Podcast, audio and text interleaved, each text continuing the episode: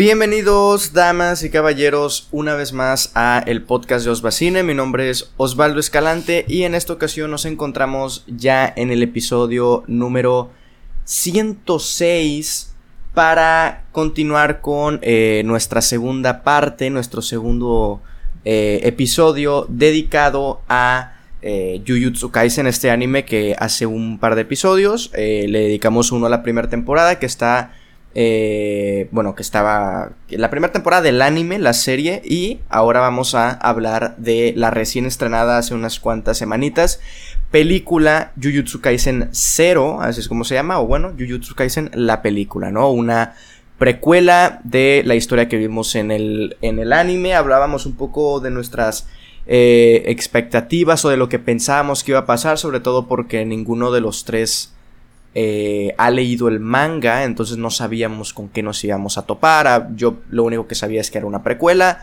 Sabía por ahí que, bueno, había visto el, el, póster. Y bueno, platicamos un poquito sobre qué personaje se iba a enfocar esta, esta película. Que, eh, pues bueno, es, es, es, una, al final de cuentas es una precuela que creo que la descripción que había dicho que había leído antes eh, se acierta bastante. Es como una película que no necesitas haber visto la serie para ver la película. Obviamente vas a encontrar guiños, vas a encontrar... Eh, este... Se me fue el nombre, como cuando fan... ¿Qué? Eh, el nombre es fanservice. fanservice. Se me fue el rollo. Eh, va a haber obviamente fanservice y todo eso, pero eh, pues bueno, al final de cuentas es una precuela, ¿no? Ya estaremos hablando de ello. No me encuentro solo, como ya escucharon por ahí la voz de un hombre omnipresente. Ahí andaba ya asomando sus garras antes de atacar completamente a su presa. Estoy hablando, por supuesto, de Ribakun. ¿Cómo estás, amigo? Bienvenido. De hecho, tengo como tres semanas sin cortarme las uñas, así que garras un poco, eh, un poco, la verdad.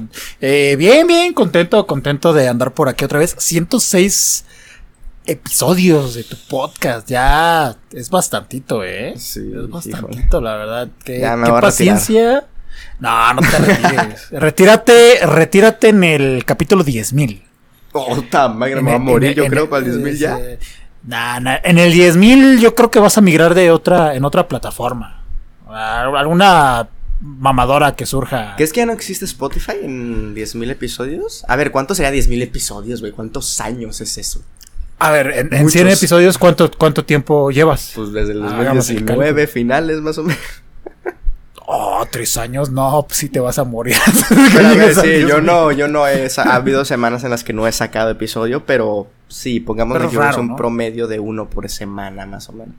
Sí, no, sería mucho, sería mucho. Em, pero bueno, Riva, bienvenido. Vamos a estar aquí hablando de la serie y también de la serie, de la película, perdón. Y también nos está acompañando Kaki, quien pues también nos estuvo acompañando en el episodio dedicado a la primera temporada. Kaki, ¿qué show? ¿Cómo estás? Bienvenido. Pues, hola, hola a todos y listísimo. Aquí una vez más, ya fuimos al cine, ya nos divertimos, ya gritamos, lloramos y acá andamos para contarles pues qué pasó, ¿no? Esa experiencia que fue muy surreal, la verdad. Ok, a ver, dijiste algo interesante, ya lloramos. ¿Lloraron ustedes, amigos? O, a ver, ¿cuáles fueron sus emociones así generales? ¿Qué, ¿Qué, estuvieron sintiendo durante la película? Por ejemplo, yo no... Creo que yo no lloré, sí, obviamente me emocioné. Obviamente me mojé varias veces. Pero no creo haber llorado, no recuerdo la lloradera.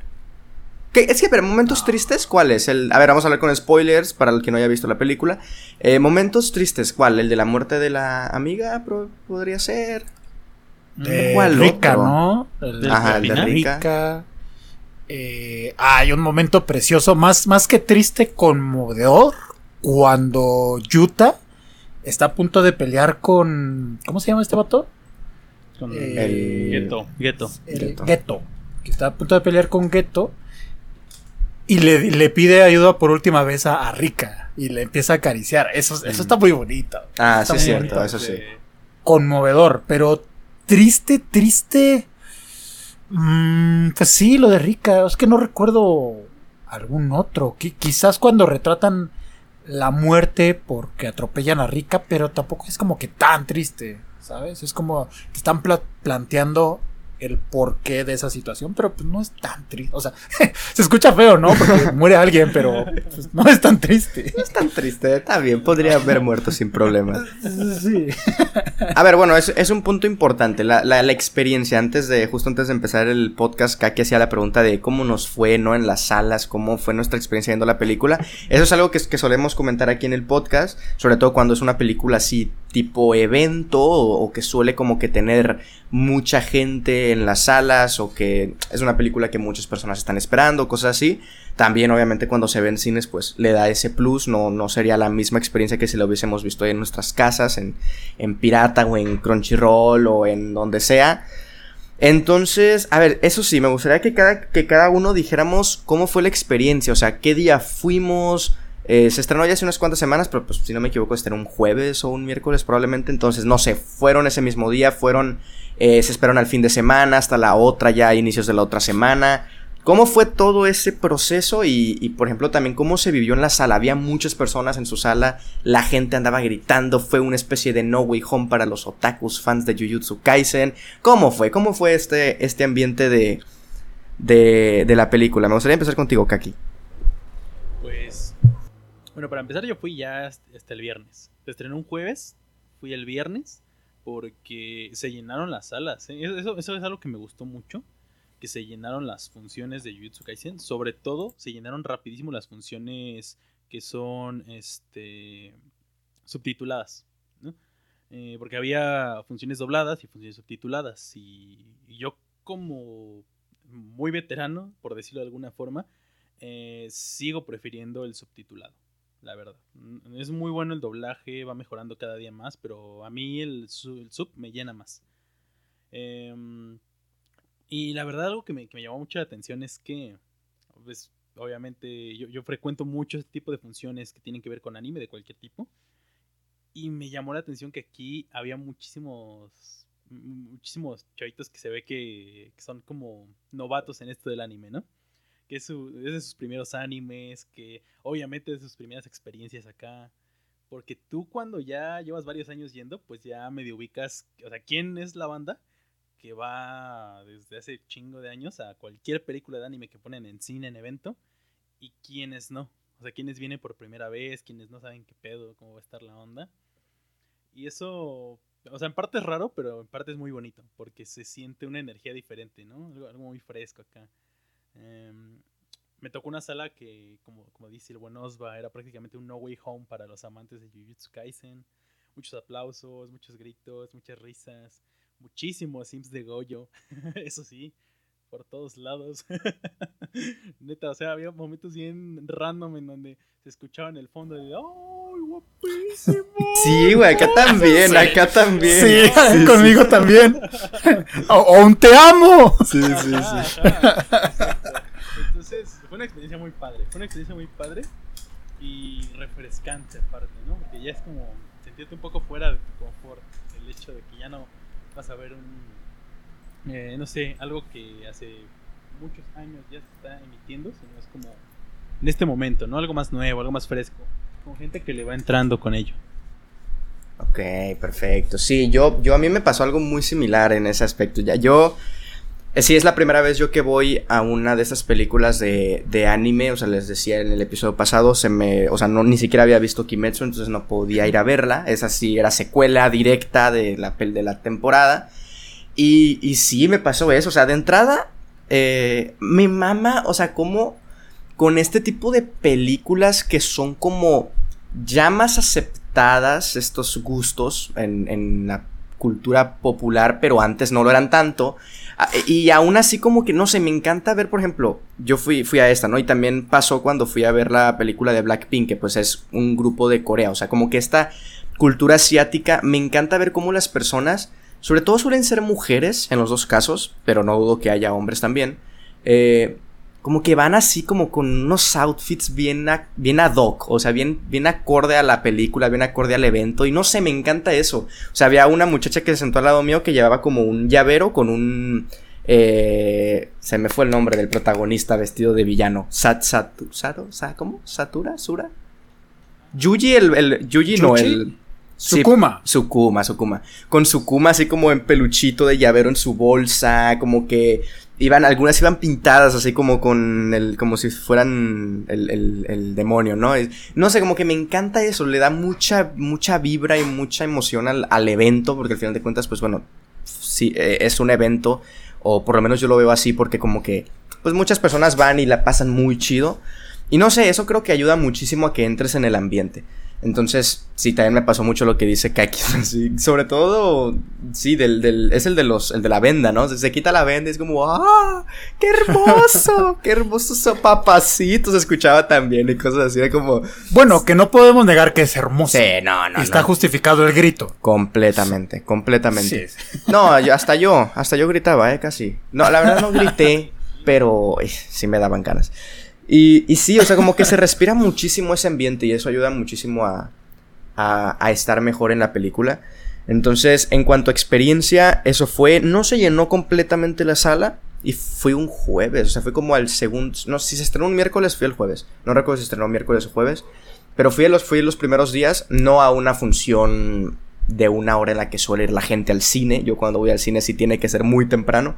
Pero aún así había gente. Entonces, eso estuvo chido. Ya cuando salimos de la sala, eh, ya ahí comprando palomitas y las entradas había muchísima más gente. Entonces la, esa sala la que seguía sí se iba a llenar. Entonces, fue una buena experiencia. La verdad fue una linda experiencia. Hubo escena postcréditos y como buen no amante de las escenas postcréditos, sino amante de quedarse hasta el final de los créditos por respeto, por lo menos, vi la escena postcréditos. Muchas personas no la vieron, entonces, bien por eso, bien por eso. A ver, ¿cómo, cómo fue la tuya arriba? En, mi caso, un poco similar a la de Kaki, ya justo después de, varios años de, de estar yendo a esas funciones, pues ya sabes a lo que vas, ¿no? Ya sabes que van a haber estos gritos hacia los protagonistas, ya sabes que, que van a estar estas personas que van con sus cosplay. Por ejemplo, a mí me tocó a una chica que iba vestida de Novara, un chico que iba vestido de Goyo, había otra chica que iba vestida de. Ay, ¿cómo se llama la de las, las armas? De, de Zenin, de Maki. De Maki Zenin. Eh, iba vestida de ella, porque con los lentes y todo. Entonces, si- siempre me gusta. eh, incluso intercambié palabras con la que iba vestida de, Novara, porque estaba esperando a en, lo- en la dulcería. Y le dije, ah, no, está bien padre tu cosplay, que no sé qué. Y ya empezamos a hablar como, como de la serie, los personajes favoritos y todo. Es, y es incluso eso, o sea, la facilidad, lo, lo que no te otorga a lo mejor el cine normal, normal, en funciones normales, interactuar con otras personas, acá sí. Acá es como que, ah, qué chido tu disfraz, o cuál es tu personaje favorito, o qué otros animes te gustan, porque no nada más es, ah, van con lo de Jujutsu, no, de repente ves, ves, pues por ejemplo, yo que ahorita traigo playera de Black Clover, o que los ves con playeras de Naruto, o de Bleach, o de otras cosas, como que te permite la interacción y conoces a más personas. Eso es muy lindo, la verdad. Eso es, es algo como, como muy, muy de ese nicho de, de la cultura del anime que como dice Osva, ya afortunadamente se ha ido abriendo más y más y más a, a más personas, al grado de que, por ejemplo, hay una compañera de mi trabajo que pues, ya tiene sus cuarenta y pico y llevó a sus hijas obviamente tuvo que ver la película y ella disfrutó la película sin conocer ese anime, sin, sin consumir nada de anime. Ella dice que disfrutó la película, ¿no? Porque además pues, no es necesario conocer la historia, conocer el anime, es, eso es una virtud de la cinta. Y, está muy padre que a ella le, le gustó, que sobre todo la parte final dice que le emocionó mucho. Yo no grité te amo Goyo, pero, por ejemplo, cuando salía el panda o que hacía sus chistes, sobre todo con Yuta, se me cagaba de risa o las peleas era como que, oh, no mames, ¿no? O sea, un- una emoción como que me salía del alma, porque aparte estaba en un rincón y estaba con otro chico que igual que iba como solo. Y, como que los dos nos estábamos conteniendo. Él ya se veía como, como de mi edad, los demás más jóvenes. Entonces los dos como que... Pero ya que cuando comenzó como el clímax, los dos ya potados de risa y emocionándonos. O sea, es lo que logra este tipo de eventos, ¿no? Y no sé ustedes, hablando un poco, algo, algo que me pareció muy curioso, ya hablando un poco como de la película, pero no como tal de las opiniones, no es algo nuevo, de hecho es bastante común que los animes, eh, lo vimos en, en, en Kimetsu con las tres esposas, con Nezuko desarrollada, o sea, como que le meten ahí al dibujo, ¿no? Bastantito, ¿cómo decirle? Sobre todo las mujeres, bueno, los hombres también van bastante musculosos, pero como que de los hombres no resalta el pene, ¿no? O sea, de las mujeres sí resaltan ahí las chichis, por ejemplo. No recuerdo, creo que no pasaba eso en, en la serie, no recuerdo si había algún momento así, y en la película sí, ¿eh? A, a Maki ahí cuando están entrenando, hay varios momentos así que dije yo, esto no pasaba en el anime. No, no, es mi opinión, solamente es algo curioso. Porque ustedes han visto más animes que yo. Siento que es algo común, ¿no? O sea, les digo, pasó en Kimetsu, pasa como en muchos, en muchos animes. Y, y, según yo, a menos de que me corrijan, no había pasado en, en la serie como tal. Mm, no, si acaso. No, no, no, no. Es que me pongo a pensar quizás con o sea, en el lado inverso, con todo, con Aoi, cuando pues, sale este personaje en la serie y muestran su musculatura, pero con mujeres no recuerdo, ¿eh? yo tampoco. Al menos en el anime, no, no me viene alguna a la mente, la verdad. pero, pero sí es muy común, sí es muy común. Es, muy común en el anime, pero realmente yo no me acuerdo de haberlo visto. Ok, sí, no, por ejemplo, en Shingeki creo que que tampoco pasa algo así, ¿verdad? ¿Riva? En Shingeki, de repente sí con esta... Eh... Ay, se me fue el nombre de la protagonista, no puede ser. Eh, ¿Mi casa? Con mi casa. De repente, ah, un par de ocasiones. Ahorita en pero, una temporada, pero como que muy pocos. Sí, es muy poco. Depende mucho el corte que tenga el anime. Porque, por, por ejemplo, Shingeki es es más seria con su con su historia, pero o sea, si nos vamos como a shonen largos eh, o, incluso un Boku no Hero Academia, que es otro de los populares que en su momento ahí iba peleándose con Jujutsu Kaisen, ese sí es mucho de fanservice, incluso con chicas que son estudiantes, ¿no? Entonces, pues es, sí es común, pero depende mucho de la historia. Por ejemplo, el mismo Death Note pues, tenía su fanservice también, ¿no? Desde ese esa parte. Ok, ok. Pues a ver, ya entrando en materia de, de, la, de la película, de qué nos pareció, tengo una breve como eh, percepción de lo que le pareció a Kaki, porque me salió ahí en Letterboxd. Eh, creo que él también vio la mía. Que a ver, no fue como que hicimos reseña, pusimos las estrellas y ya. Ahora es como que escribimos sobre ella. Entonces, eso sí es un poco un misterio. Pero de arriba, de arriba no sé nada, ¿eh? No sé si le gustó, no sé si no le gustó. Así que a ver, Riva, te quiero preguntar a ti, pues a ver, así, ¿qué te pareció la película? ¿Era lo que estabas esperando? ¿Te agarró en curva en algunas cosas? Eh, cuéntanos, cuéntanos, ¿qué te pareció la película? Tenía unas sensaciones un poco extrañas y explico por qué. Tenía expectativa por el estudio de animación que era Mapa. Tenía expectativa por Jujutsu Kaisen como tal, como el producto. Pero en sí, por la historia, no, no tenía ninguna expectativa. ¿Por qué? Una, porque no conocía nada de la precuela. Dos, porque Jujutsu Kaisen yo lo acabé hace tiempo. Entonces, de cierta manera, como que mi hype por la serie se enfrió un poquito. Entonces, voy a ver la, la película justo con este hype como estacionado, ¿no? Temporalmente. Me agradó que lo que logró es que me entretuvo todo el tiempo. O sea, no hubo, no hubo un ratito en el que yo dijera, ah, por aquí, mm, como, como que me desconecté un poco. No, o sea, como que fue constante, de forma muy agradable. Sus clímax creo que, que me atraparon donde me tenían que atrapar.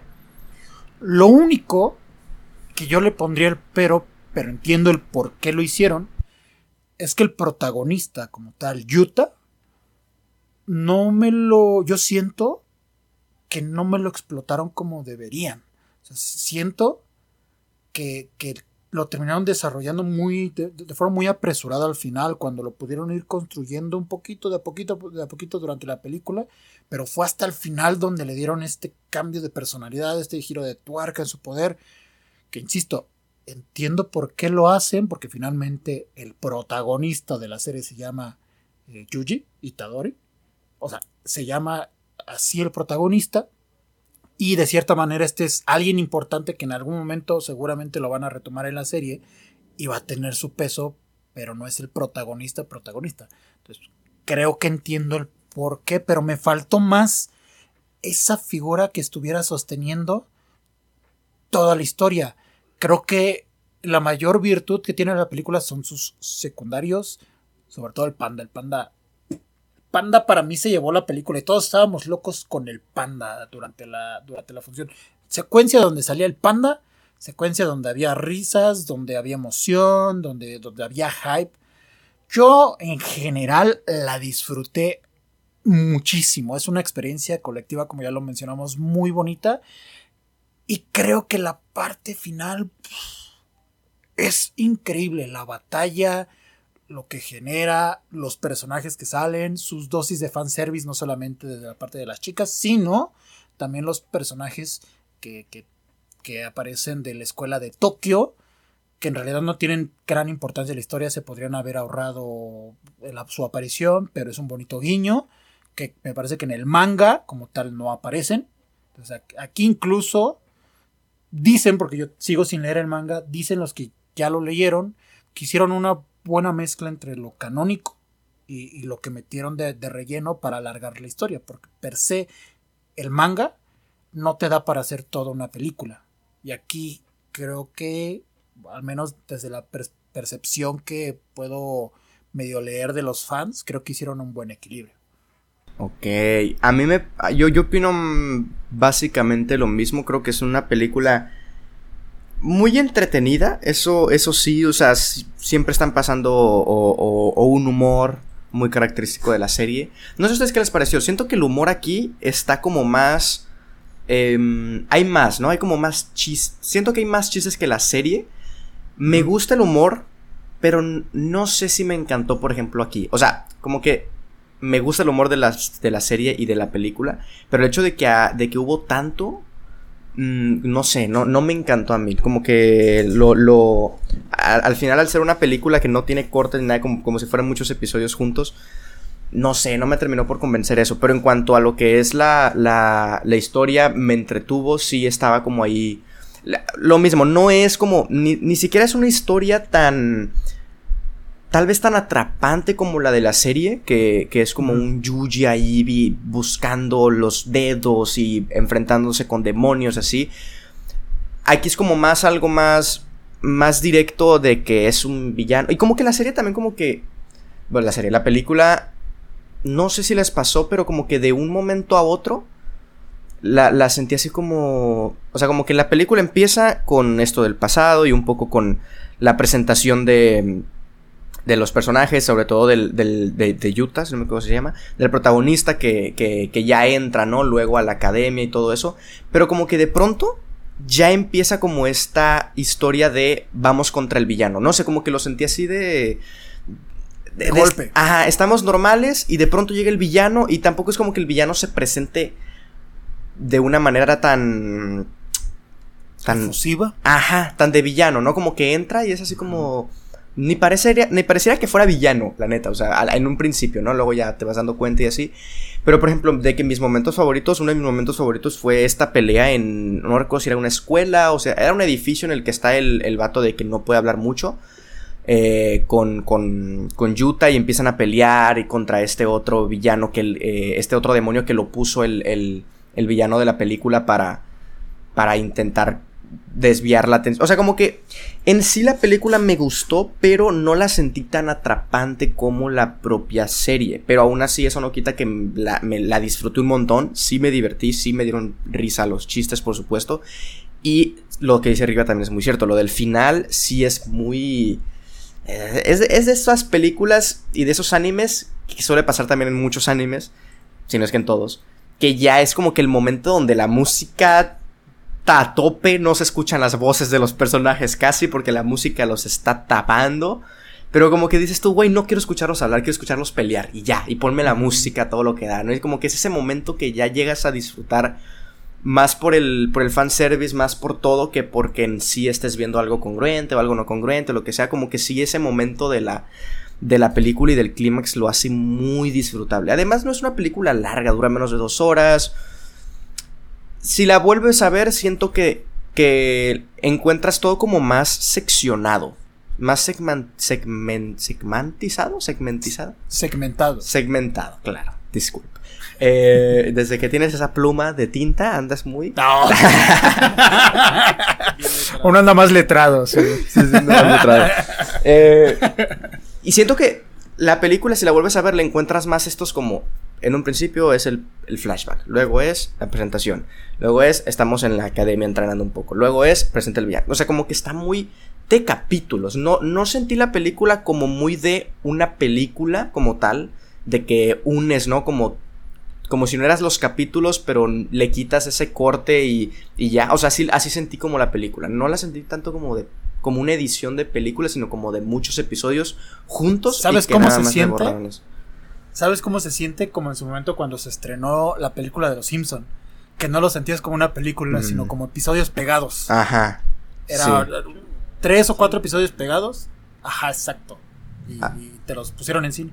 Algo así, algo. se, se siente la película tal cual, como si estuvieras leyendo el tomo del manga. O sea, te das cuenta fácil como dónde acaba un capítulo para empezar con el siguiente. Sí, sí, como que está muy, muy marcado todo eso. Y no sé, yo en lo personal no, no fui tan fan de eso. O sea, como que yo, yo hacía, hacía que la película.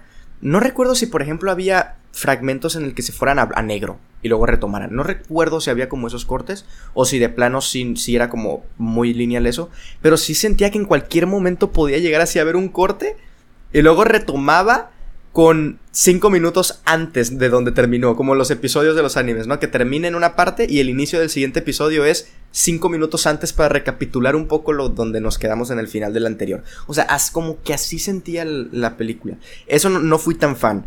Pero en cuanto a esa, a, la historia, me, entretuvo, la animación, siento que está mejor la animación de la serie también, no sé si lo notaron ustedes así, me gustó más la animación de la serie que de la película a mí. Eh, pero aún así es muy disfrutable. O sea, no, no es mala, ni mucho menos. Pero por comparar un poco, así.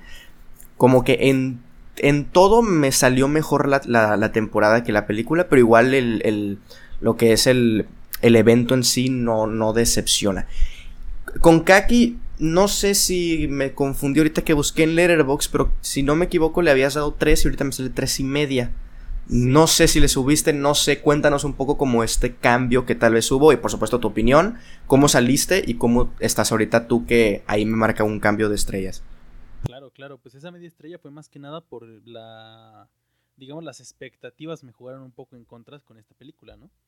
También teniendo en cuenta, pues, otras franquicias que han estado saliendo, pues, eh, en los últimos años, ¿no? Que ha sido, por ejemplo, la película de, de Kimetsu no Yaiba, que para mí fue un antes y un después en las películas de anime, definitivamente. Y bueno, para empezar, todo lo bueno que han comentado de ella, pues yo lo comparto. Creo que es un evento muy, muy padre. Es este, una precuela muy chida. Como película está bastante, bastante bien. Porque es corta, es contundente en lo que te quiere contar. Los personajes no son demasiados. Está bien, ¿no? Em, en ese sentido, digamos que lo que me pasó a mí mucho con la película fue prácticamente que em, la historia yo pensé, sin haber leído el manga, pensé que iba a ser este como eh, distinta, ¿no? Que te la iban a contar de una manera distinta. Y que iban a poner mucho énfasis en que esto no iba a ser tanto como de acción, sino que en los trailers a mí me parecía una historia como más eh, con elementos de terror, ¿no? O elementos de este estilo. Que suelen ser tocados muy así en algunos animes, como un poco difuso entre, entre el terror y el thriller, pero, pero dije, bueno, a lo mejor va por ahí, ¿no? Eh, y, y cuando llegué a verla, pues me encontré con una película, como dices, bastante entretenida, bastante bien en muchos aspectos, pero que me pareció una película muy típica de un shonen. O sea, sinceramente. Ese fue el problema para mí con ella, ¿no? Que me pareció una película que dentro de ello generizaba bastante la franquicia. Eh, algo que comentaban, por ejemplo, en, el- en torno al humor, es que yo creo que sacrifica bastante personalidad que la serie sí tenía para contarte esta historia en particular. En el aspecto a lo mejor del humor, en el aspecto a lo mejor de incluir el fanservice, que sinceramente no lo recuerdo, pero ahora que lo mencionas, no me acuerdo. y es algo que tendría presente porque es normal. Y también en el aspecto un poco del villano, que me pareció un villano, o sea, es un villano que ya vemos construido en la serie, ¿no? De una manera diferente, pero aquí en la película me pareció que es el mismo personaje, pero con una construcción de villano de película de anime, ¿no? Eh, como puede pasar en cualquier película de Naruto, en cualquier película de Bleach. Que mencionando ello, aquí yo creo que se parece mucho más a Bleach que la serie todavía por, muchas, por muchos aspectos ahí a mencionar. Em, entonces, con todo esto en mente, bien todo esto, pues sí me pareció que, que la película estaba bien, pero no estaba muy seguro de que no. Y ya después de, procesarla un rato y hablar un poco de, elementos de, de, ella, dije, ok, este, sí es una película que está bien, está chida, pero eh, también creo que fueron más mis expectativas traicionadas en un momento que me hicieron darle tres estrellas. Porque en realidad tiene aspectos muy buenos. Muy, muy buenos. Ok, perfecto. no sé si es una especie de. de decepción. Yo no diría como tal, ah, me decepcionó la película, a mí en lo personal. Sino que yo diría justo eso. O sea, como que la sentí una película de anime muy normalilla. O sea, no es la película de Mugen Train que, estuvo muy chida. No es. O sea, como que, no sé, se siente muy así, ¿no? Muy de lo mismo. Creo que, que, como que se relaciona con lo que yo decía. Como si fueran la parte menos atrapante de la temporada, por ejemplo, de una temporada de, de la serie. No de esta, sino así. O sea, como que es el arco que se resolvía en unos cuantos episodios y que era como que en la serie si lo metías hacía que se extendiera muchísimo y que tuviera pareciera que esto sería como relleno de la serie o de la temporada. Entonces dicen, bueno, vamos a sacarlo y mejor le hacemos una película. Pero creo que tampoco llega como a es que ni siquiera es que no funciona. Funciona, sí, o sea, es entretenida, es, es, divertida, es lo que dicen. Es una película que puede ser muy clásica del, del shonen, pero creo que eso mismo al, al, contar con una serie, en mi opinión, que me gustó mucho, como que esta sí se siente como una, un, una rebajación en su, en, prácticamente todo, en su, en su calidad, en su, en la manera en la que cuenta la historia. O sea, como que la, la temporada seguía incluso momentos como de sus como de thriller, ¿no? Hay como de suspenso en los primeros episodios y cosillas así.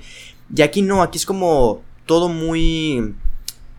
Ah, no sé cómo explicarlo, o sea, como... Cumple, cumple, pero no aporta algo más a la historia, o sea, no, no, tiene una personalidad propia que debería de tener una película de la franquicia.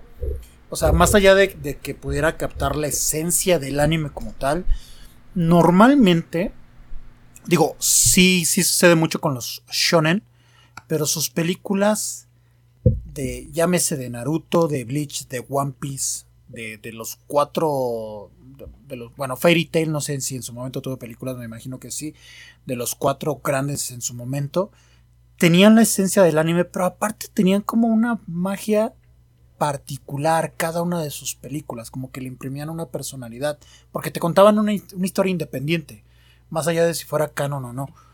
Y acá la sientes como te divierte, cumple, está bien a secas, pero la sientes insípida porque es justo eso, no tienes un pilar como personaje principal o como villano principal o la historia en sí como es, o sea, es está bien hecha, está bien desarrollada, pero es una historia muy chiquitita que no la haces atractiva, es el chico que maldice a su casi novia con la que se quería casar, la convierte en demonio le enseñan a, pues a, poder aprovechar las habilidades de ese demonio, pelea con el villano y listo.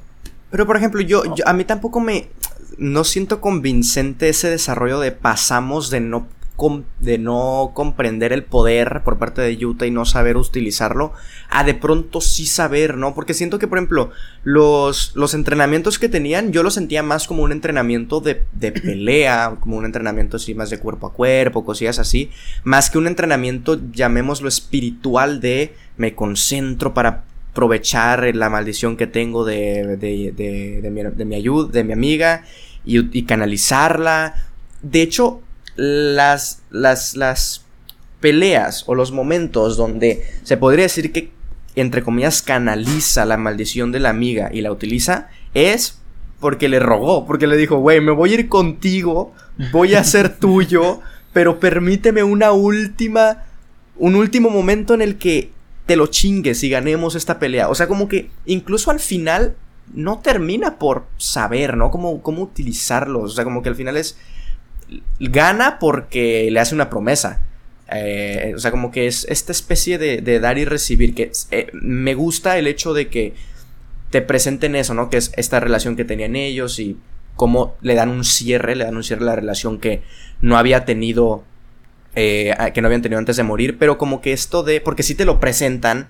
O te lo intentan desarrollar como que ya sabe utilizar la maldición a su favor. Y no creo que sea como ese ese lado el que lo, al que en realidad lo estaban llevando. Sí la sentía así como, de pronto sí sabe, pero en realidad no sabe porque el entrenamiento no iba por ese lado, sino que iba más por un cuerpo a cuerpo. En realidad no sabe porque le tiene que rogar para que se presente. No sé, como que es algo muy confuso eso. Pero por ejemplo, me Todos los segmentos de entrenamiento se, se resumieron en, güey, hazme un paro. Ajá, sí, sí, sí. Sí, un güey, hazme un paro, ajá, exacto. O, güey, este me cae mal, mátalo. ah, ¿te cae mal?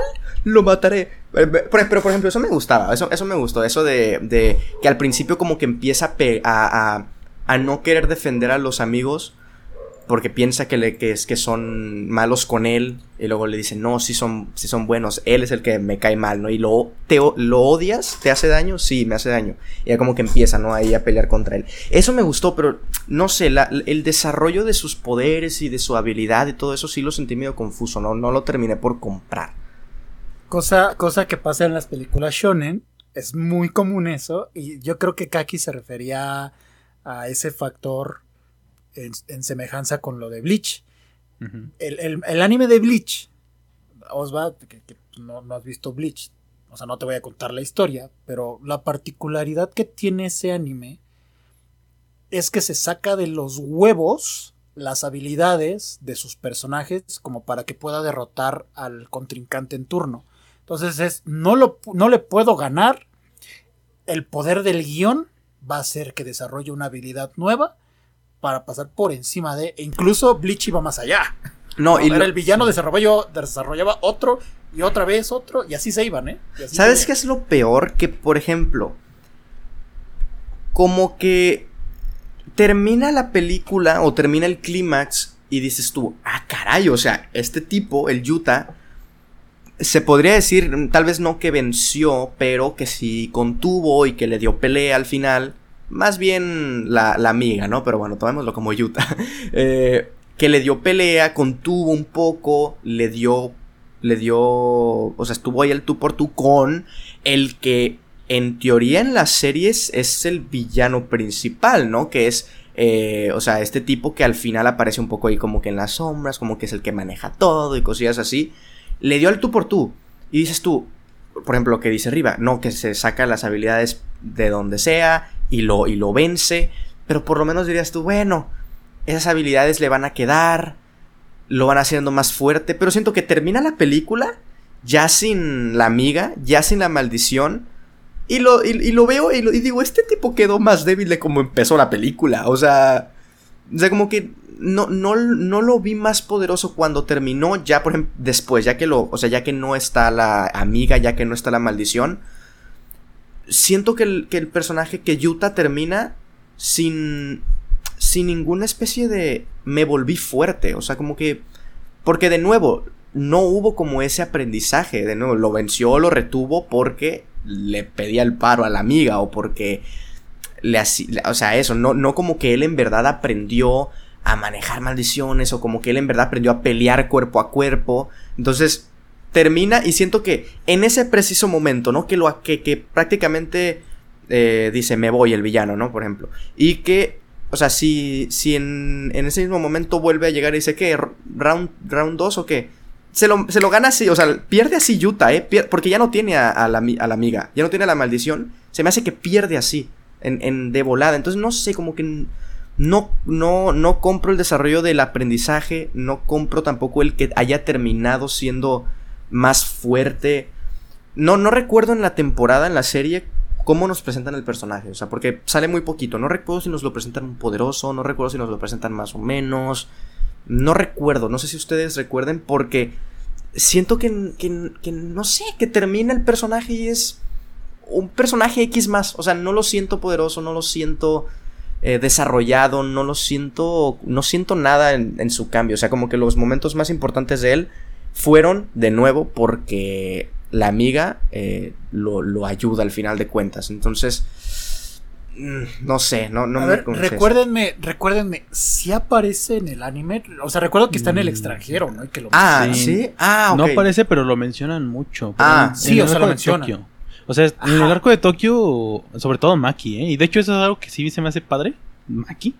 Eh, ah, porque Maki, lo menciona mucho, que mencionan que un año anterior prácticamente él, ganó. O sea, él ganó solo, compitió solo, ganó solo. Ah, ok. Y que es uno de los categorías especial que está en el extranjero, exactamente. Ah, ok, ok. Entonces sí me confundí, no es el que yo pensaba. Pero de igual manera, o sea, siento que, por ejemplo, va a pasar es que mi problema es que termina la película y no lo siento fuerte al personaje. Entonces, ¿qué necesitaría ver entre el final de la película a el tiempo actual que ya es el mejor? ¿Que otra película en el que sí en el que sí sea el chingón? Porque siento que de donde termina a como está ahorita hay un tramo muy largo, muy grande. Yo lo siento así. Es que no sé, a lo mejor Maki Kaki, perdón, Maki. Kaki estará de acuerdo con. Yo pensando en personajes. Eh, Kaki estará de acuerdo conmigo. Creo que un poco. O sea, estoy de acuerdo. Porque es que casi siempre pasa esto. Pero un poco la justificante es lo que explican después de que, de que Rika se desprende de Yuta. Que es que él fue el que la maldijo. Entonces, al, al él haber hecho esa maldición y después investigar la descendencia que tiene él para tener esa habilidad, creo que ahí podríamos tener la justificante de por qué puede ser tan poderoso. Sí, sí, sí, no, es que yo no, yo no dudo que, que, que, pueda llegar a ser muy poderoso, pero siento que, como que, de vuelta, todo es tan, no, o sea, como que, no, no te maldijo a ti, tú la maldijiste. Y tu descendencia es súper poderosa. Y, o sea, como que le van sumando y le van sumando y termina el personaje y siento que como si tuviera tantas cosas que cargar que no las carga, o sea, que no las puede. O sea, siento es el personaje como que tiene, no, que tú puedes maldecir, no, que tu familia, y como que se va haciendo así y lo siento menos pues al final de cuentas imponente de lo que debería de ser ya con toda esa información, ¿no? Obviamente ya en la serie a lo mejor sí va a ser muy poderoso, pero de vuelta como que porque, a ver, no es como que. su personalidad la, la, que quizás hace ese contraste. Pero es que, por ejemplo, no siento que sea. Ya, ya me dijeron que yo maldije a, la, a la muchacha, a la niña. No creo que es ya sé maldecir. O sea, ah, sé maldecir, pero no sé. O sea, sé que puedo, pero no sé cómo. Tengo que aprender a eso. Y, y, y siento que todo eso es como tanta tela de dónde cortar que va a haber una, diferencia que yo no me voy a creer cuando en la serie ya sea muy bueno. Es como, pues sí, pero en la película no terminó siendo tan bueno. Sí te dieron las bases, pero... No sé, no sé, lo siento así yo. ¿Sabes? El, problema yo creo es cómo está contada la historia de la película.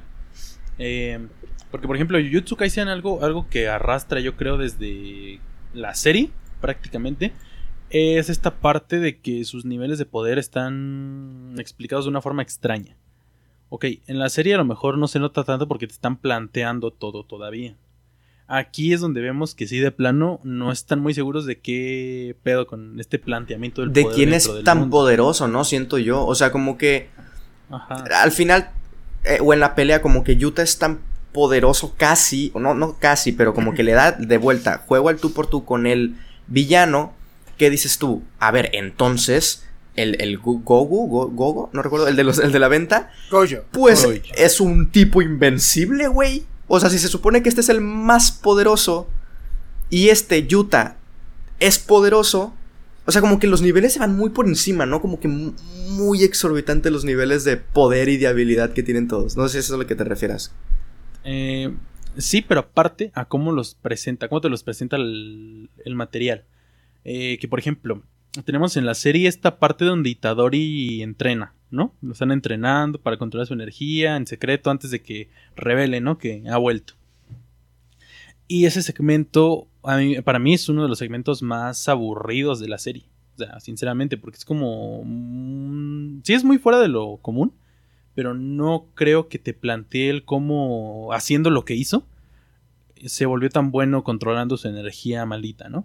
Aquí pasa algo parecido y aparte con los tiempos, porque te muestran, como dices tú, esos segmentos de entrenamiento como muy genéricos, pero aparte, y probablemente no, lo, no lo recuerdan bien porque es como un comentario así al aire, eh, que te dicen en un primer momento, ¿no? En este segmento donde está peleando con Maki, que te dicen que pasaron tres meses desde que llegó hasta ese momento.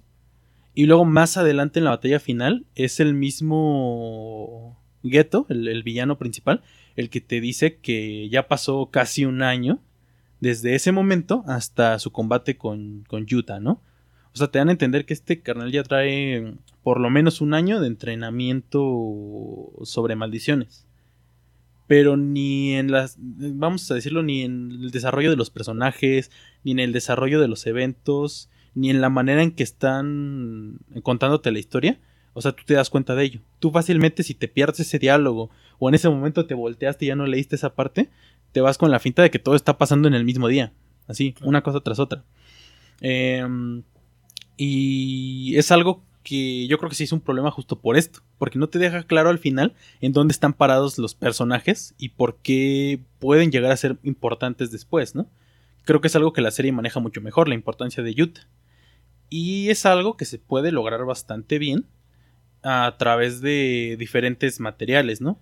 Eh, por ejemplo, el, ejemplo que mejor se me ocurre y que comenté en una conversación fue One Piece, que tiene un time skip, o sea, un lapso de tiempo de que pasan dos años.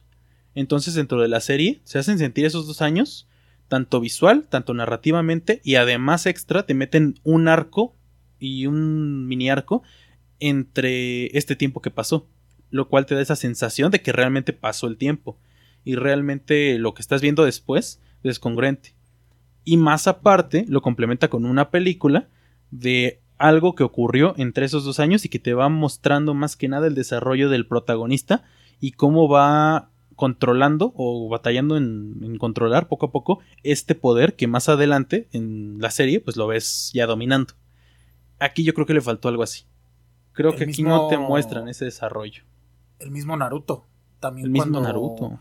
Cuando hace esa transición de Naruto normal a Naruto Shippuden, incluso el tono de la serie cambia porque el, Naruto chiquito, como muchos le decimos, era más infantil. Y acá el cómo inicia el Shippuden es más como hasta un poco de terror, un poco de suspenso, ¿no? En esta búsqueda de, de Sasuke, justo lo que dices, un poco le faltó esto a, a, a la cinta, que espero que yo en algún momento lo vayan a desarrollar en las eh, siguientes temporadas del, del anime. Y guarden este tweet, ¿eh? Van a nerfear, yo sin haber leído el manga, pero ya me la sé su fórmula. Van a nerfear bien gacho a Goyo. Van a ver. Van a ver. No lo, no, no lo pueden dejar tan poderoso. Lo van a nerfear por, por, por su pluma de por sus plumas de guionistas. Así de, no puedo ganarle. Efecto un poco Madara, ¿no? Un efecto Kaguya. No, no le puedo ganar. Tengo que hacer algo que esté fuera del guion como para que alguien le pueda ganar. Sí, no, aún peor, ¿sabes? Yo creo que es de este tipo de personaje que está escrito desde el principio demasiado fuerte. Y. Pero está escrito así. em, sin una razón clara en mente. Entonces, durante el transcurso de la trama, este personaje te va estorbando al momento de contar la historia. A mí el caso que se me ocurre más parecido a esto es en Fairy Tail, el personaje de Gildarts. Que es un personaje que está rotísimo el güey, pero rotísimo, rotísimo. Pero la historia no sabe qué hacer con él. Y hasta el final nunca supo qué hacer con él. Y entonces lo único que se dedica es a ponerte trabas muy convenientes de por qué no aparece él y arregla todo. O de por qué nada más en algunos momentos sí y en otros momentos no. Y yo creo que Gojo, y espero que no sea el caso, ya que lea el manga les diré también, espero que no sea el caso que este personaje de Gojo va a ser algo así. Que Vamos ojo, a tener que idearnos. cómo- en, cómo en la, de en la temporada, de hecho en el podcast de la temporada hablamos un poco que ya pasaba algo así, pero que de cierta manera en la temporada se siente justificado, ¿no? Yo preguntaba, güey, si es tan poderoso, ¿por qué no llega a resolver todo? Y justo creo que Riva era el que comentaba, y sí es cierto. O sea, lo, lo- seguimos, por, por lo menos yo lo sigo manteniendo, y creo que por ese, por ese lado, si van a andarlo sacando, que por lo menos sea justificado de alguna manera, y mencionaba arriba que es, pareciera, por lo que vemos, que los demás profesores, algunos están ahí, ¿no? Como que aliados o están como que compinchados con las maldiciones, que es que cuando van a venir, pues estos otros profesores lo sacan, ¿no? O sea, como que tiene cierta congruencia. Al- ojalá que sí, eh, si al final no estaban compinchados ni nada, ahí sí vamos a decir, pues qué chingados, ¿no? ¿Qué pasó?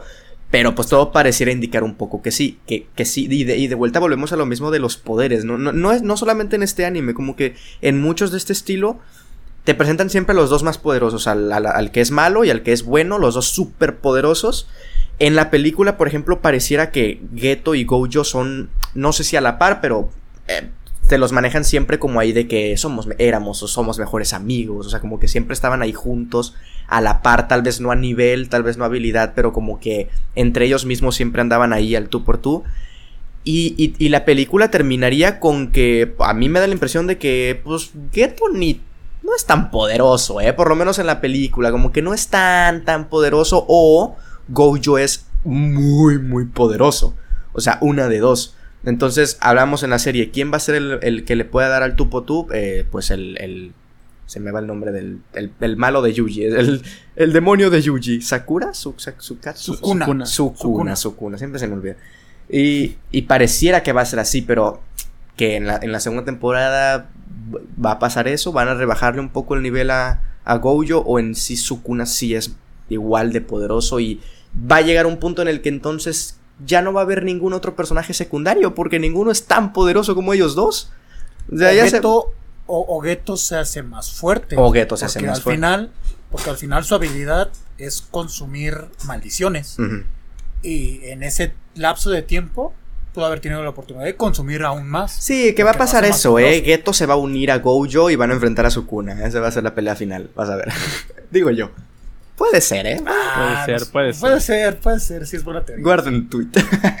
Aplico la misma. Creo que sí. O sea, sobre todo porque al final de la película, pues como que nos dejan ver esto, ¿no? De, de cierta hermandad, cierto compañerismo entre ellos dos. Que, no sé, como que al final de cuentas dices tú, tiene ciertas motivaciones justificables, Geto, ¿no? Podrían decirlo así, que es el, güey, el mundo nos trata mal a los hechiceros y al- a nosotros, nos tratan diferente, entonces quiero un mundo en el que podamos ser nosotros mismos únicamente, o sea, dices tú, a ver, un poco Thanos, ¿no? Un bien mayor tal vez para su especie, un bien mayor para ciertas cosas, pero es la manera correcta, matar a todos los demás. Más semejante a, a Profesor X y Magneto. ándale. Sí. Algo así. Es- Sí, sí, sí. Ma- Magneto librando la batalla porque tratan mal a los mutantes. Pero de otra forma lo que le hace Profesor X. Cierto, sí, sí, sí. Entonces, pues sí, habrá que ver. Sobre todo, eh, mencionamos también en esto que les decía, de que no es tan importante, pero va a tener cosillas para la segunda temporada. Y pues parece que sí. Lo más probable es que en la segunda temporada, pues ya nos presenten más de Utah. Bueno, más. eh, se acople, ¿no? Utah. Eh, veamos tal vez de Ghetto, un poco más. O sea, como que sí es necesario ver esta película antes de ver pues la, la segunda temporada es precuela y todo, pero sí tiene más conexiones de las que tal vez aparentar- aparentaría en, un, en una primera instancia. Em, pero bueno, a ver, ¿qué más? ¿Qué más se nos olvida de la... A A ver, yo pásate. tengo que decirles algo más. Date, date. Es un tema muy sensible porque yo ya me chingué un spoiler del manga fuerte, sin querer, en Twitter. Y no se los voy a decir, obviamente. ¿eh? No, no se los voy, no se los voy a lanzar. Pero me sirve para decir que esto va, va unado a lo que decíamos, ¿no? De que la película como que le cuesta trabajo plantearte bien algunas cosas y no terminas de entenderlas por completo. Entonces, algo relacionado a, a Ghetto y al final de la película me hace pensar que la película no cumplió del todo al plantear la... O sea, al plantearte a esos personajes tal cual, ¿no? Porque ese pequeño spoiler que me comí eh, me pone mucho más claro hacia dónde se va a mover la trama a partir de ahora. Ahorita que lo mencionaban y es algo que podría decir, ok, esto podría cambiar muchas cosas que para mí podrían ser problemáticas en un futuro dentro de la misma serie, ¿no? Pero sí, yo creo que tiene que ver más con cómo te cuentan la historia. Porque si no me lo hubiera comido, eh, ni me lo hubiera imaginado, y yo me hubiera quedado con la idea de que Geto fue un personaje genérico, y que sí lo fue, ¿no? Pero me hubiera quedado con la idea de que Geto va a ser este villano genérico durante toda la serie por completo, ¿no? Changos, mi mente ya está trabajando, demonios. Sí, no, no, no. eh, Ya se formó una teoría horrible. A ver, forma la teoría. Y tú, Kaki, silencio. Quita tu cámara, no queremos ver gestos de si lo que dice está en lo correcto o no. A ver, date, Riva. A ver, ¿cuál es tu teoría? dale, O sea, date. mi, mi teoría es, es- es la siguiente, o sea, de acuerdo a lo que mencionas del spoiler que no nos dijo nada y, y que tiene que ver justo con este final tal cual, una de dos. O, o Keto se termina uniendo a la academia para poder pelear contra algún demonio. Es lo a que yo los dije. de- Su cuna. los- ajá. Sí, que lo- no, pero no necesariamente su cuna. A lo mejor hay otro demonio porque Geto quiere que su cuna se una a ellos. Ajá.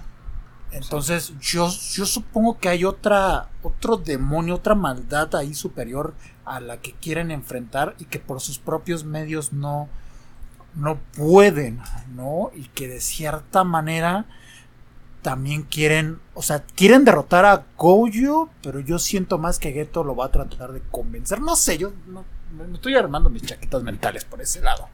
Espero que ¿Y la otra? no. La, la otra. Siento que hay un traidor ahí entre los de la academia. Que va a terminar jodiendo a Goyo. Lo van a nerfear.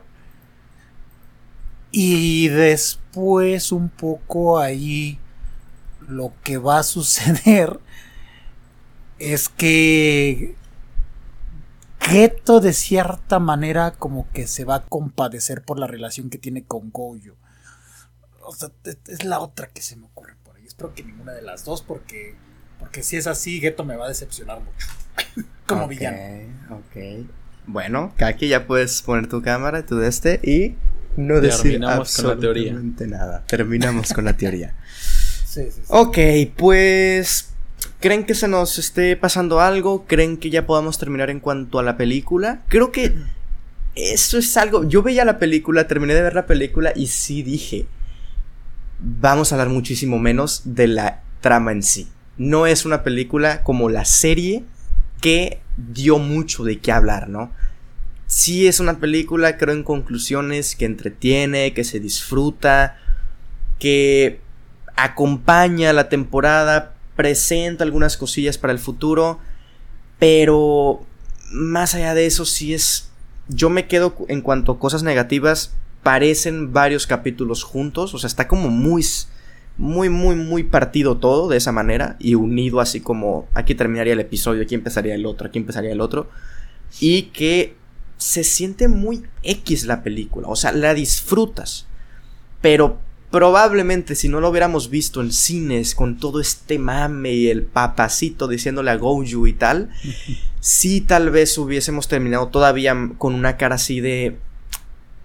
mm, creo que no me perdía de mucho. No si no la veía, pero, o sea, como de, nuevo, como que no presenta nada nuevo a la historia. O sea, como que no. No, no dices tú. Esto me va a servir un montón para la segunda temporada. O esto hizo que cerrara yo una subtrama que tenía en la primera temporada, ¿no? O cosillas así. Como que tampoco llega por ese lado. Entonces pues sí, disfrutable, entretenida, pero un poquillo sí me dejó medio, ah, medio, híjole, pudo, pudo haber sido mucho más. Sí, definitivamente yo creo que eh, igual, o sea, yo creo que sacrificó mucha personalidad de la misma temporada en la película. Y por desgracia, para ser una película canónica, cayó más cerca de Boku no Hero World's Hero Mission que de Kimetsu no Yaiba Mugen Train, ¿no? Que yo decía de Mugen Train al principio justo por esto, porque yo creo que fue un parteaguas en el sentido de que una película que fuera canónica de una franquicia de shonen popular y la manera en que lo manejó fue algo distinto a lo que ya estábamos acostumbrados a ver, ¿no? A muchas aventuras no canónicas de cualquier personaje. Sí, se sintió así. Esta, De hecho, me preguntaban, ¿es necesario ver la serie? Yo ya habiendo visto la película y decía, a ver, no es necesario, es que sí se siente, como dice Kaki, como una película no canónica. El pedo es que, pues en teoría es canónica la película. O sea, si es de un personaje que se menciona en la serie, que seguramente saldrá en un futuro, no es así como las aventuras de Pepito, que ya no saldrá nunca. Que de hecho murió en la temporada, ¿no? Pero vamos a hacerle su película. No, o sea, literal, el personaje sigue vivo. Se supone que es muy poderoso en la actualidad. Entonces dices tú, bueno, a ver, pues la película me tiene que sentar las bases de su, de su poder, ¿no? Y de sus habilidades y cosas así. Entonces está un poco ahí complicado. A ver tú, mi Riva, ¿cómo cerrarías con tus conclusiones y opiniones de la película? Yo, yo desgraciadamente, ahora, ahora recordando un poco, escuchándolo, creo que esperaba más que me contaran algo del pasado de Goyo. Mm, aunque, fueran un, un, lapso de tiempo mínimo para atrás, pero que sí me contaran, por ejemplo, el por qué es tan poderoso. Sí, eso sí, se necesita, se necesita eh, ya. Eh, sí, eso, eso me hubiera servido a mí muchísimo. Y ahorita que mencionaba justo Kaki a, Boku no Hiro, esa serie o ese anime hay un fragmento en el que uno de los protagonistas, que es All Might, mencionan que se fue a Estados Unidos a hacer una pasantía o algo así, después a hacer una película donde sacan personajes que conoció en Estados Unidos. Nada más porque lo medio mencionaron en el anime. Y, tampoco es que esa película aporte mucho o casi nada a la historia. Siento que acá aplicaron un poco la misma. Es, ah, mencionaron a un estudiante que se llama Yuta, que está en el extranjero y que la rompió en uno de estos encuentros interescolares. Pues vamos a contar su historia, ¿no? nos vendría bien algo extra para aprovechar la franquicia. Corte A sacan la película, que pues, ya había un manga, pero pues creo que el manga va al parecer un poco por ahí la tirada. Entonces, pues efectivamente, me entretuvo mucho, me divertí, me reí. Está bien a secas, no aporta nada. Y, o sea, está padre que la, que la vean en cine porque pues a lo mejor si no son mucho de ir a ver este tipo de, cintas de anime al cine, está padre ir a disfrutar la experiencia, sobre todo la colectiva, pero de eso a que te vaya a aportar algo, algo fundamental a la historia, no lo va a hacer, te la podrías ahorrar sin problemas, eh, al menos de lo que llevamos de historia en anime, te la puedes ahorrar porque no te aporta nada a la historia de ninguno de los personajes. Sí. Exacto. Creo que es una buena conclusión. Entonces, pues bueno, eh, Kaki, Riva, un placer haber estado en este viaje con ustedes de Jujutsu, hablando de tanto la temporada como de la película. Esperemos que la temporada no tarde muchísimo en salir. Puede pasar lo mismo que pasó con, con Kimetsu, que sería que empiecen la temporada tal vez a finales de este año o a principios del 2024. Entonces, pues bueno, ahí la estaremos esperando y veremos si si termina, ¿no? Como por volver a alzar esta gran estima que por lo menos yo sí le tengo al anime. La película no llegó a cumplir eso, pero en sí el anime sí me parece muy disfrutable e incluso le ya platicamos largo y tendido de la temporada. Entonces, pues bueno, Kaki, ¿dónde te podemos eh, seguir, escuchar y bueno, tu, tu, lugar para promocionar tus redes? Claro que sí, gracias Osva. Pues a mí me pueden encontrar eh, colaborando en el proyecto de Palomitas en Serie, que es un podcast que está disponible en YouTube, en Spotify, tiene página de Facebook y ya tiene TikTok, en donde suben reseñas, curiosidades y para que vayan a ver nuestro fallido intento de Road to the Oscar, que no lo atinamos a nada, pero pues ahí está, divertido para que lo vean. Y a mí me pueden encontrar también en Twitter como Kaki Bowers y en YouTube con el mismo nombre, eh, en un canal dedicado eh, exclusivamente a lo que tiene que ver con anime. De nicho tal cual. Ahí vemos pura, pura anime de Mate. ¿eh? Para que se vayan acostumbrando a eso. Ya, ya, ya. Jalo, jalo eso, jalo eso. Perfectísimo. Yo no entendí porque, bueno, yo no entiendo, ¿va? Estas cosas. No entendí. Eh, Riva, de vuelta, muchísimas gracias a ti también. Eh, un placer. Y bueno, eh, lo mismo contigo también. Tus, tus redes. Eh, no, nada, gracias por invitarme nuevamente. Ya sabes que yo contento de, de andar por acá. Y pues bueno, a mí me encuentran en proyecto de Voz en Off, en todos lados, en Facebook, Twitter, eh, Instagram, TikTok, Twitch. Diría YouTube, pero pues ahí está en stand-by no sé por cuánto tiempo. Me encuentran como Voz en Off Show y pues en algún momento, fíjate, me gustaría hacer contenido al menos en Spotify de anime ahí para voz en off. Si se concreta algo ahí que estoy medio trabajando, igual y si se le arma contenido exclusivo de anime. Entonces ya, ya veremos, ya veremos. Pero por ahí me, me pueden encontrar en esas redes. Perfectísimo. A mí recuerden que pueden escucharme y verme en eh, YouTube como Osva Cine. Justo se va a publicar, espero, una reseña de la película pronto. Pero quería eh, hablar primero en el podcast. Entonces ahí lo pueden estar escuchando en Osva Cine en YouTube. El podcast eh, de Osva Cine lo encuentran en Spotify, en Anchor y en Google. Donde tanto en, eh, y Apple, Spotify, Google, no sé, me faltó alguna. Pero en tanto en Spotify como en Apple pueden calificar con una a cinco estrellas. Entonces agradece si lo hacen. Eh, ayuda a que el podcast se siga promocionando. Entonces pueden compartirlo también de esa manera. Y bueno, en Twitter e Instagram me encuentran también como arroba. Pues nada, amigos, gracias a los aquí presentes, también a los que escucharon el episodio y nos estamos escuchando en el próximo. Adiós.